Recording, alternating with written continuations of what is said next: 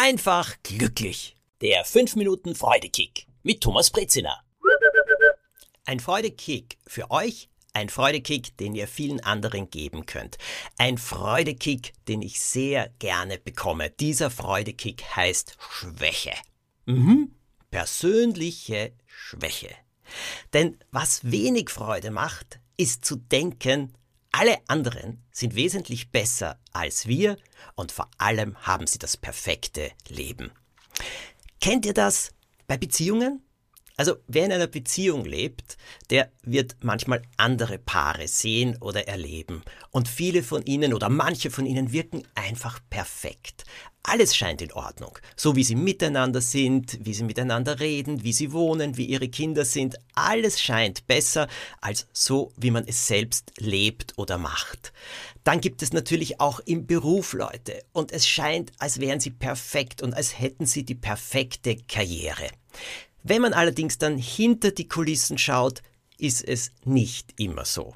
Es ist sehr, sehr ratsam, genau hinzuhören oder längere Gespräche zu führen, um zu erfahren, wie es mit den Menschen wirklich steht. Ich gönne jedem das Allerbeste und ich wünsche jedem das Allerbeste. Nur trotzdem, bevor es mich völlig fertig macht, dass ich denke, jemand anderer hat einfach alles perfekt, schaue ich nicht nur auf einen kleinen Punkt, sondern auf das ganze Bild. Jetzt kommt aber der Freudekick. Der Freudekick, der damit zu tun hat von diesem Gefühl, ah, die anderen sind perfekt. Wisst ihr was?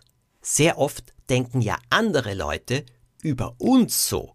Sie glauben, dass wir das perfekte Leben haben, während sie es nicht haben. Sie werden dadurch vielleicht auch neidisch oder sie werden sogar bösartig deswegen. Alles gibt es. Das ist ein Teufelskreislauf. Jeder glaubt vom anderen, dass er es besser hat. Das größte Geschenk heißt daher Ehrlichkeit. Zuzugeben, wie man Dinge wirklich sieht, wie man sie erlebt, wie man sie empfindet. Und ich erzähle euch hier ein Beispiel, das mein Leben verändert hat. Ich habe ganz, ganz liebe, sehr enge Freunde. Sie sind jetzt seit mehr als 30 Jahren verheiratet und sie erschienen mir immer als das perfekte Paar. Die Anfangszeit mit meinem Mann Ivo war nicht immer ganz einfach und ich habe mir immer gedacht, ach, die beiden. Die haben es so großartig. Bei denen ist alles in Ordnung und dann haben sie ihre Kinder und wie sie leben, aber auch wie sie miteinander umgehen. Da gibt es sicher nicht diese Probleme, die ich habe. Denn Ivo ist in der Anfangszeit dreimal davongelaufen, weil er geglaubt hat, diese Beziehung, diese Situation doch nicht leben zu können, weil er noch an seinem verstorbenen Partner innerlich gehangen ist oder gedacht hat, er muss ihm treu bleiben. Da hat sich vieles in ihm abgespielt, ja, und für mich war es natürlich fürchterlich, wenn er weggelaufen ist. Und da ist dann etwas passiert.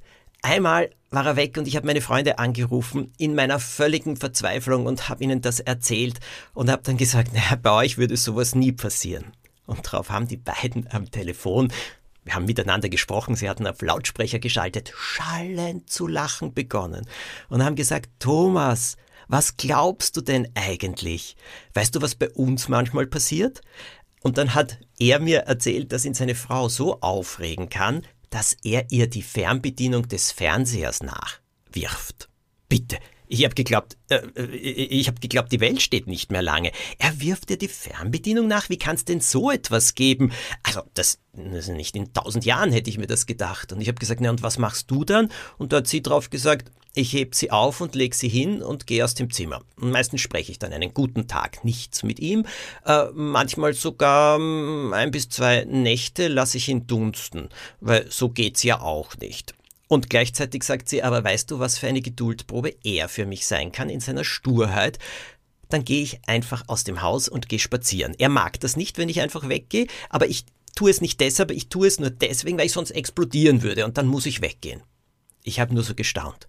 Selbst bei diesen beiden scheinbar perfekten Menschen in ihrer perfekten Beziehung gibt es so etwas. Es hat mich erleichtert.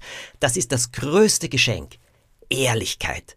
Wie wir leben. Das ist das größte Geschenk für andere und das wir von anderen bekommen können. Naja, und heute geht's dem Ivo und mir sehr, sehr gut. Aber wir erzählen auch, wenn es manchmal etwas drunter und drüber geht.